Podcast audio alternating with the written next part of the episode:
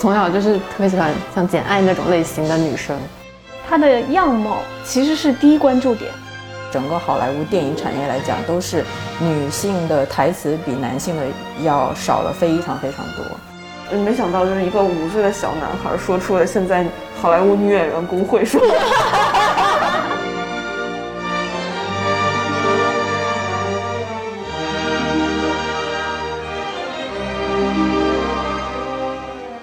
大家好，这里是没理想编辑部。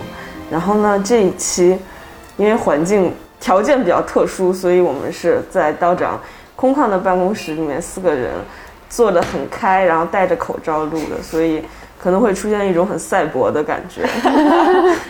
就是大家听我们的声音，可能就是有点丧气，然后有点闷闷的。对，主要不是因为我们丧，主要是因为 口罩压抑住了我们的感情。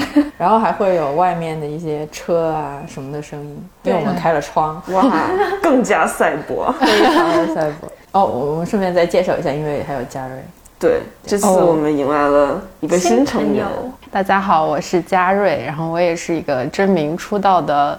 编辑部的成员，对的，就是真名出道都很有勇气哦。还有一个消息通知大家，就是我们终于在上线了各种各样站外平台以后，终于在上一周上线了我们自己看理想的 app，可以去下载看理想 app，然后在上面找我们。嗯，然后我们现在就来谈一下我们今天的主题。今天是妇女节嘛，然后我们就想来聊一个比较跟它相关的话题。大家知道，最近这两年在小女生中，我是指大概小学或者幼儿园的小女孩最喜欢的偶像，可能国内的明显感觉到都是《冰雪奇缘》，然后在国外当然还有神奇女侠。在他们的万圣节变装的里面，大概神奇女侠和冰雪奇缘各占百分之五十，甚至神奇女侠更多一点，因为他们会觉得神奇女侠很能打。是他们这一代小女孩的新偶像，然后我们就在想，现在的小女孩好像已经不用再 cos 以前的什么白雪公主啊、灰姑娘，他们不太喜欢了，他们有了新的偶像。还有人猜测，就是说，花木兰上映之后，亚裔的小女孩也会找到自己的新偶像，自己为自己证明这种偶像。所以我们就想来聊一聊花木兰，然后或者迪士尼公主是如何演变到现在这样子的。其实我们几个人中有一个人曾经 cos 过木兰啊，怎 么突然 Q 到了我？对，就是我们公司有一个奇怪的年会传统，就是每年年会都有一些奇怪的主题，然后前两年都是 cosplay，然后呢，嘉瑞就 cos 过木兰。你当时是为什么想要 cos 木兰？我当时 cos 木兰是因为啊，有一个很重要的前提就是我是单眼皮，然后呢，很多人都说我有那种。就比较中国的长相，虽然我也没有 get 到这个点，然后当时想说，哎，那可以 cos 一下木兰，然后我还特别去学了那首歌，也没有学，就是 听了好几遍那首歌。木兰的主题曲吗？就那个 reflection 吗？就是他看着那个湖面，然后就说，那我自己应该是什么样子？这这种，就是我一直还挺喜欢这样的角色的，因为我从小不是特别喜欢公主。我从小就是特别喜欢像简爱那种类型的女生。我我觉得你刚刚说到一个很很有意思的点，你们发现没？就所有的迪士尼公主，她的样貌其实是第一关注点。我不知道是因为她们太类同了，还是她们的符号化太明显了。就是当你提到就想象她们的时候。其实他们的外表和他们的穿着打扮是第一位的，比如说就是 Frozen 那个冰雪奇缘里面的 Elsa 和安娜，嗯，他们都是就是有一套非常好看的服装，很多小姑娘去 cos 他们，除了就是动画它在就是小朋友心中的这个影响力之外，我觉得是因为 Elsa 太美了，她那套衣服你就就觉得啊，就是小女孩看就觉得啊好好看哦，我一定要是 Elsa，就是对比来看你会觉得 cos 安娜的其实很少。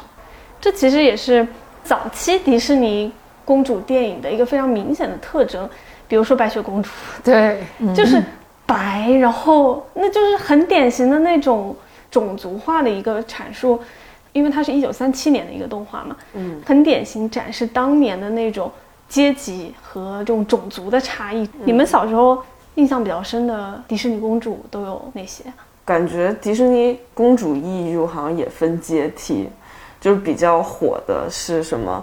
白雪公主、灰姑娘、美女与野兽里面的贝尔、木兰可能算火的。它其实阶段性很明显，就是白雪公主应该是最早那一期的，所以那个时候的这些 IP 其实有个特别明显的那个发展过程，就是白雪公主是最早一批的，也很符合当时那种一九三零年代到一九五零年代那种对女性的一个对女性的一个认知吧，就是你是弱者，然后你只能在家，然后你的自身的存在价值和完整性都必须通过一个男人来实现。嗯，然后后来你说，比如像小美人鱼和。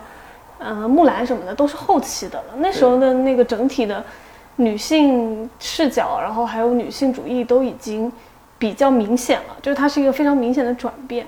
很多人把小美人鱼当做是迪士尼在就是性别问题上一次转折点，是从小美人鱼开始，就是女性变成了英雄。对，要不然之前的话，所有都是男性英雄，只有小美人鱼是，就是她去拯救了一个落落魄的王子。最神奇的是，灰姑娘里面竟然还是两个老鼠是救世主，拯救了她，偷了钥匙，那是全片最惊心动魄的一幕。嗯，对，就是都是那种靠人来解救的。对对对，就是要等待被拯救的那种无力无能。然后他们唯一的特色就是啊，善良、美貌，还有什么温柔？对对，连勇敢好像那时候都没有，就是他也没什么可勇敢。尤其像比如睡美人这种角色，他就是有一直就 一直沉睡，对啊，就一直躺在床上，然后就就是非常的被动和服从型的那种，嗯。但我记得我小的时候看，我应该是看那种绘本早于看那个电影嘛。嗯，我记得是小美人鱼的结尾应该是那个美人鱼变成泡沫死掉了，然后但是电影里面是改成他和王子结婚了嘛？哦，是吗？那必然是迪士尼电电影里，我昨天刚补了这个电影。对，哎，我一直以为迪士尼没有 B E。对，来解释一下 B E 是什么？就是 迪迪士尼是不会出现好结局以外的其他结局的。我刚刚听你说，我就想起来，就我小时候看的时候，九几年吧，那时候大陆刚刚开放，你知道吗？就是有好多录像带和那种盗版 DVD 开始慢慢的进入中国市场。当时看真的是好喜欢啊，就觉得什么白雪公主，然后灰姑娘还好，就是白雪公主和睡美人，你就感觉她就是，就女孩子应该是那样的。我感觉我们这会儿吧，我是九五年。嗯嗯，我感觉你们有年龄歧视，就有被我们的节目宗旨。哎，我记得后面看到了小美人鱼，还有其实有一个叫做《风中传奇》的，你们看过吗？哦，是那个红发的，哎，不是那保加勇敢传传说，没有，那是那个印第安公主。对对，冷知识，她也是公主一优里的。而且迪士尼很奇怪的是，它是到了很后来，比如说像。风中奇缘这样的，它才有少数族裔的女性公主的体现，包括木兰都是。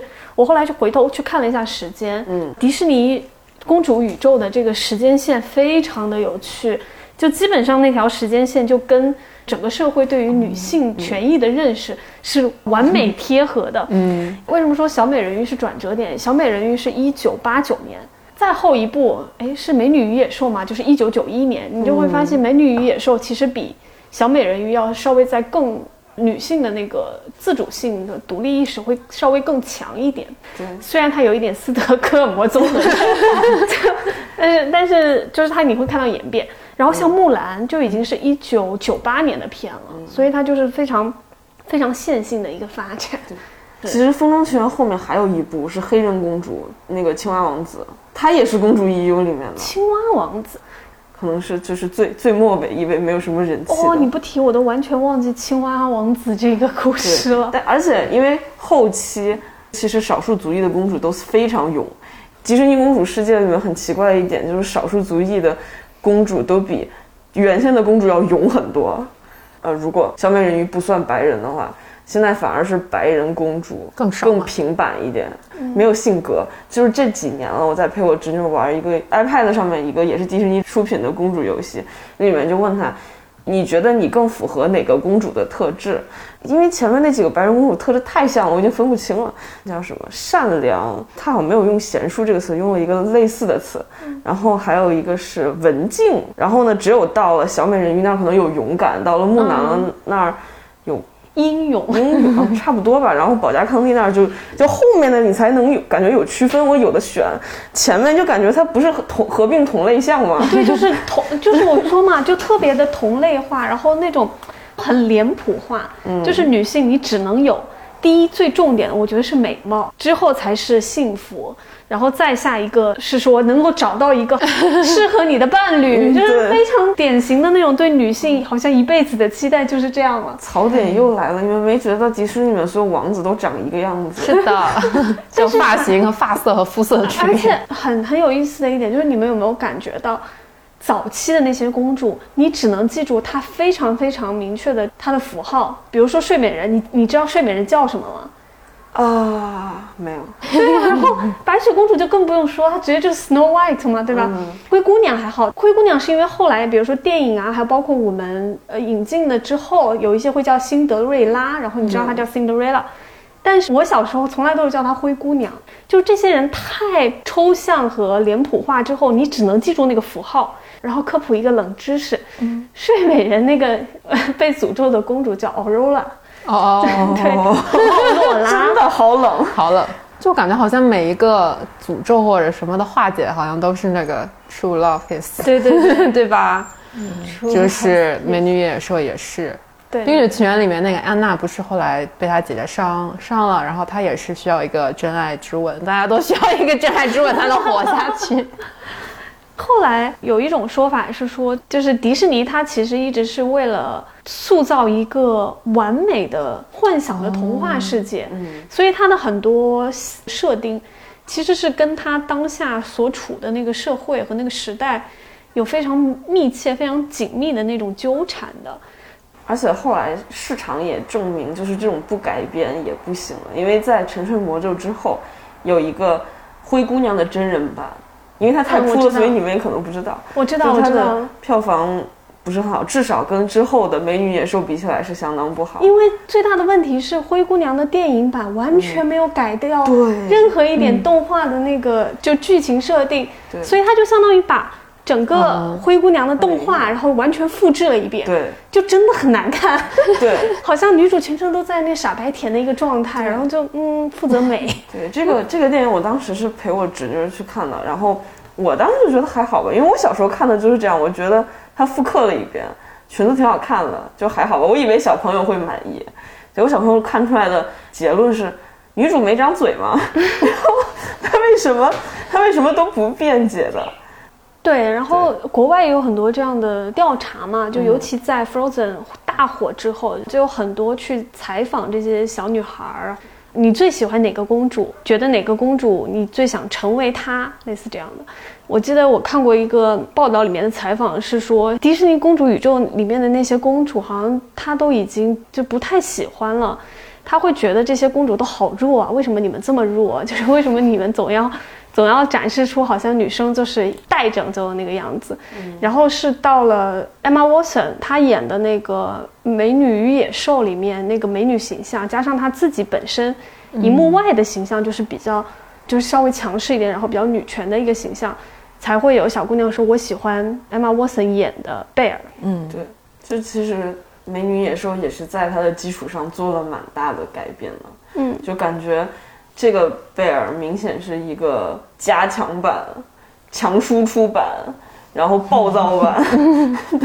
但是还是有很多关于她美貌的描述啊，就是所有人都赞美她很美、很美、很美，但是其实追求她。对，但其实贝尔这个角色在迪士尼 EU 里面代表的是智慧。对，因为她爱读书，就当时爱时读书，她的那个设定跟别人不一样，说在那个村庄格格不入，是因为她非常爱读书。所以 Emma Watson 在演这部电影的时候，她好像自己有提出很多对剧本的想法和改编。我们扯回来，其实，在我们小时候，会觉得，首先是我们这个时候迪士尼公主没有那么红了，哇、天哪，我跟着他们真的不是一个时代。哦，也就因为小美人到了我们以后会有哈利波特，迪士尼公主也有，但是开始已经有一些别的针对儿童的儿童。而且我要说一个点，我们大概也就差了五年了，有差这么多吗？针对青少年，青少年而且我要说一个点，你们小时候，比如幼儿园玩过家家的时候，你们会比如玩白雪公主，然后玩你们的角色那种。会啊，当然会啦。可是你们玩的时候没有觉得就可选的角色太少？大家会因为抢主要角色就可能只有只有公主，嗯别人没有人想当反派就打起来。但是我们小时候的时候就可以选择 美少女战士。而且迪士尼有一个很神奇的，我是最近看资料才知道的一个特别有趣的数据。你看，就是迪士尼公主影视剧，它这么的强调女性角色，但你们知道吗？在所有的迪士尼公主电影里面，女性角色的台词要远远少于男性角色的台词。连《冰雪奇缘》这样的电影都是男性角色说话的频率和说话的那个就是台词要远远高过女性。早期的有感觉，你有没有觉得早期那些公主电影女主都像是没长嘴。但是这个其实是整个好莱坞也是这样，就不止动画。之前是 USC 他们的电影系做过一个调查，就是整个好莱坞电影产业来讲，都是女性的台词比男性的要少了非常非常多。那这样一想的话，也迪士尼这个也正常。对，而且他们甚至很多台词都不是对人说的，是对他的动物朋友说的。我觉得是不是因为那个，就他也不是王子吧，就是那个男生实在太话痨了。哦，那个反派。对啊，可是《冰冰雪奇缘》的时候，的确感觉那个男主好烦啊。雪宝话也很多，有可能是雪宝的，都把那个都占都给占了。雪宝算是男的吧？应该是吧？而且还有一点就是，迪士尼公主电影里面，嗯，邪恶的角色有很多都是女性，你们没发现吗？嗯，就是那个嗯后皇后，然后《睡美人》里面也是是一个，它里面设定是仙女还是精灵吧，就那种，嗯还是女巫，我忘了。魔发奇缘嗯，那也是也是对对。然后那个灰姑娘就更不用说了，还有三个嫉妒她美貌和什么善良的姐姐，然后加上一个可怕的后妈，然后他们的父亲都是那种缺席的，要不就是很懦弱，要不就是很缺席。对啊，所以你们小时候如果只有这种角色会演的话，真的不会打起来吗？没有人想演。就是没有人演反派，然后小时候就是幼儿园里，要是哪个人被要求演后妈，那小女孩会哭一个晚上。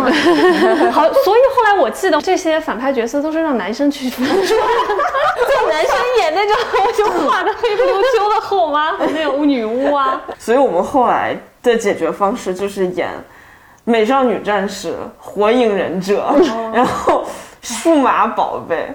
不会打架，谁都有东西演。哦对对对而且我记得我们那时候很很好玩的是，演美少女战士的时候，因为女性角色特别多，所以想演哪个都可以。但是男性正派的只有一个叶里夫加米。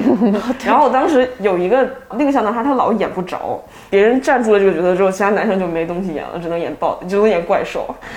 然后他演了怪兽之后就就很生气，就是说为什么你们女生有这么多有意思的角色可以选，我就没有。呃没想到，就是一个五岁的小男孩说出了现在好莱坞女演员工会说的。我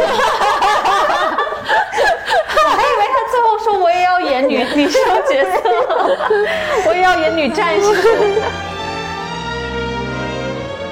我我比较好奇的是，大家以前成长的时候有没有那些女性角色给自己产生过什么影响？嘉瑞，我们我是真的没有，我是真的没有从公主身上汲取到任何嗯支柱。就跟你们说的，就是《简爱》嘛。我记得我初中的时候，那本很厚的，应该是上海译文出的深绿色封皮的《简爱》，我在家里读到凌晨几点，然后呢，从此就觉得啊，给了我无限的激励。然后 我对，就是后来我对那种。爱情故事的审美也是有一点偏虐恋型的，就是如果太顺利或者结局太完美，我会觉得嗯有点无聊。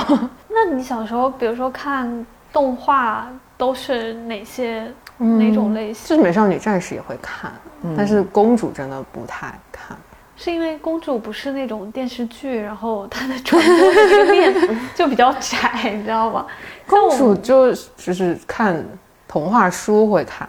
但不会特别去点开看，或者除了电影我也不会看。所以为了这一集，我昨天补了好多电影，我真的没有什么兴趣看公主。但我觉得我小时候看，可能因为木兰那个时候已经九八年了嘛，然后那个时候我已经稍微有了那么一点 啊，虽然很很小，但是有了一点自己的这个，你知道吗？自主意识开始慢慢出现了。木兰对我影响还蛮大的，可能是因为那是第一个亚裔公主，然后就太火了。那个时候我们小时候真的是有一点把木兰当。英雄的那种。我小时候就觉得啊，我以后一定是木兰，要代父从军。其实木兰不算是公主，你们发现了吗？她是一个就是平民家庭里走出来的，一个靠着自己的努力，靠着自己的那种勇敢啊，什么什么英勇啊，然后去就争取到自己的一个那种地位吧。就是她最后不是那个动画片里皇帝还给她鞠躬了还是什么？所以当时我就觉得哦天哪，这就是我的人生观了。那你们你们除这些没有 看过迪士尼的？我感觉那个时候，因为木兰感觉是迪士尼系列里面能打的 top 了吧，算是吗？嗯嗯，对啊。但是我们后来小时候已经看到美少女战士了，对，打怪兽了，然后木兰只是打敌人而已，对吧？就感觉那明显是美少女战士更酷啊。然后那个时候数码宝贝对吧，也是打怪兽啊。嗯，但是你们不会觉得那个很虚幻吗？而且美少女战士，我觉得它跟木兰给我的感觉不一样，是因为美美少女战士它有超能力，但是小朋友的时候就是会喜欢这种更夸大，然后更厉害、更炫的东西。对，就它更好看。而且那个时候是不是日漫已经？对，还挺挺挺流行的，就属于你回家一打开电视就能看到的那种。那时候日漫这是个美好的时代，他们都做的很好看，就当时会更喜欢日漫的那种风格，更符合我的审美，所以就会看很多。对，但后来。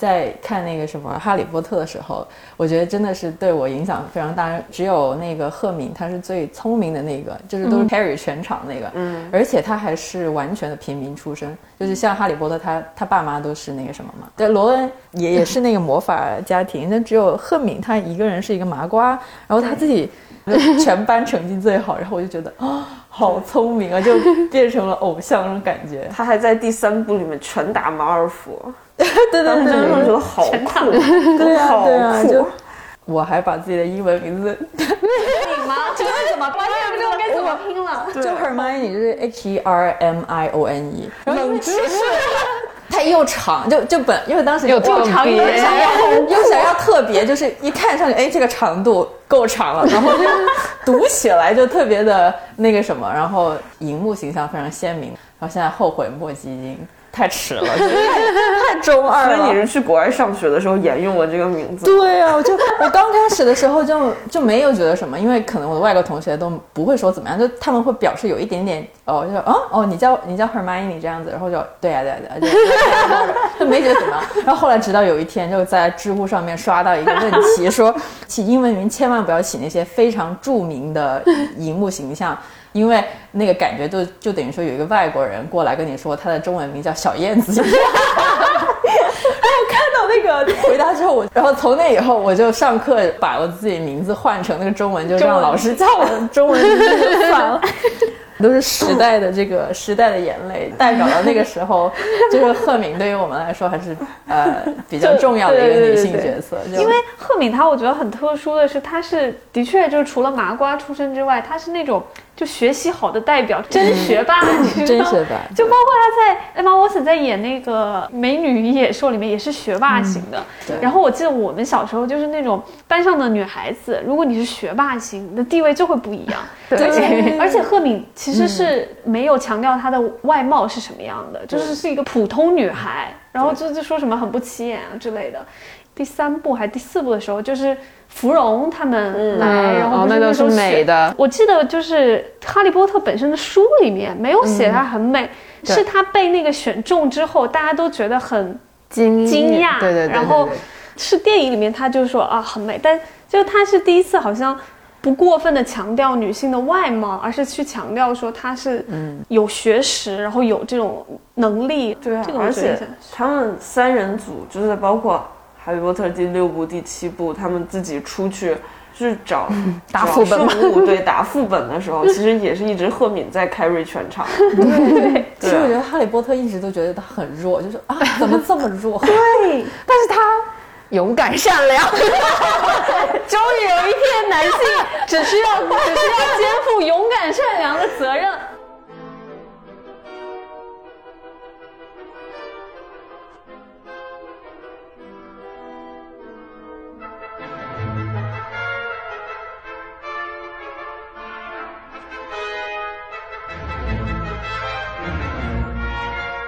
说到小时候的那种女性角色，我觉得还有另外一个对我影响就非常深的，就是那个《千与千寻》里面的小千，你们有看对吧？宫崎骏也有，记得我看的时候还是小学一两年级吧，一二年级，他出来我就看了，还是我妈给我看的，因为她也是长得不是在外貌方面很好，然后她刚好也是个小学女生，然后我当时就有一种觉得，啊，原来进入社会是这样的感觉。这种思维了吗？我当时就觉得，嗯，他好惨，然后我就想，一定要努力，要坚强，然后对就是虽然你是一个很很平凡的人，但是你努力坚强，有你自己的那些信任，你也能克服一些东西。包括我现在回想起来，呃，也觉得宫崎骏他其实也做的挺好的这个角色。她是一个女生，虽然说白龙帮助了她很多，但是其实总体来说还是小千她自己这种，就是她自己努力，然后她自己后来也救了那个白龙。所以我觉得就这个价值观 会稍微比迪士尼的当时会好一点。就一看就是时代的差距。就是我小时候看迪士尼的时候，根本不会意识到说啊，这个就会你会希望自己是那个公主，但你不会意识到有什么问题，就是这种性别偏见之类的。但是这样想的话，会觉得确实日漫比，比如说迪士尼这些欧美的要走的前很多。就对，是但是你说很悖论，就是你说日本它这个社会，它肯定女性主义绝对没有欧美发展好，但是有时候又觉得它的动画里面的那些女性角色会稍微比迪士尼的要好一点。其实不只是就不只是动画，就很多日剧里面那种女性，她其实都是很平凡的一个女孩子，但是我要通过自己非常自主的一个努力，然后非常勇就是敢。AKB 四八嘛。我跟你讲，我就是有一阵子非常研究过他们，就所有的女孩子都是要陪伴宅男一起成长嘛。就你以前是个非常非常普通的人，但他们就喜欢看，比如说那个指原丽乃，她之前就是一个就长得不好看，就是没有什么马友啊，还有那些什么名字我都不太记得，反正就是那嗯 top 级的那个很那个美。然后整个人的形象也是什么都不行，唱歌也不行，跳舞也不行，然后只能走综艺挂的那种。就是他的粉丝缘很好，他应该是比较会运营自己的那种类型。然后后来他哎发生了一一系列的事件，然后他就被发配到一个福福冈那边，就是不是在 AKB 了，是在什么分队。对分队里面了。那就是越来越好，越来越好，就是把他自己的那个嗯组织能力啊，或者他综艺的能力啊，或者他做主持人的能力啊，就慢慢发掘起来。然后他现他应该得过两次 AKB 总选的第一名。哦对对就是要那种养成系的过程。对对对就是要对对你原来很平凡、很普通，然后呢，你也没有什么很出彩的特色，你也没有什么非常嗯就是强势的背景，但是你通过自己的努力，然后你是一个很阳光、很积极的一个形象，然后让让大家都感觉到哇，就是看到你就觉得很温暖、很开心。就是我也是比较惊讶，就是日本真的是一个很，在我的印象里面是女性主义还落后，落后的一个国家嘛，但是他们的影视真的就是 somehow 又比较什么，像那个天海佑希，嗯，我超爱的，是的，对，就在就那些四三四嗯。十岁的姐姐们，就还是很好，而且觉得越来越有魅美。力。对啊，就就会觉得好奇怪，这到底是什么现象？它影视剧我觉得还比甚至来说比韩国做的要好很多，就女性角色上面，在二零一二一三年有一个剧叫什么《约会恋爱究竟是什么》啊信演的那个，对，就是信演的。我我我是最近才看的，但是它里面的男主就是废的不行，然后女生就是很强、很厉害的那种。然后我觉得哇，在那个时候就已经有这样的剧了，但是为什么这个？就在我对日本的认知来说，觉得他们能产出这样的女主，我觉得是比较神奇的一个事情。对啊，就包括日剧里面对家庭主妇的那个设定，其实都不是那种完全被动说啊，我只是在家，好像照顾相夫教子。半泽直树里面那个上户彩演的那个，嗯，不也是吗？就是她虽然是个家庭主妇，主妇但是其实你不会觉得说她是一个次要角色，反而会觉得她是跟她老公肩并肩一起去比拼那个角色。这个在日本，就日剧或者日本的影视剧里面，其实蛮明显的。女性的成功，通常来说都是她自己争取来的，而不是说她需要依靠一个男性，或者说依靠某种力，呃就是那种架构或结构来获得那样的东西。她就日剧里面，她比较强调，我我不知道那种意义上的平等。浩宇以前有看什么嗯，日漫、动漫、动画什么的？其实我觉得我们这会儿的动画好像除了美少女战士以外，都不是性别色彩那么强。然后看柯南的时候，觉得小兰真的好帅。对对对对对，那个时候引引领了多少女生去学跆拳道？不，他们不是跆拳道，对，不是手杖。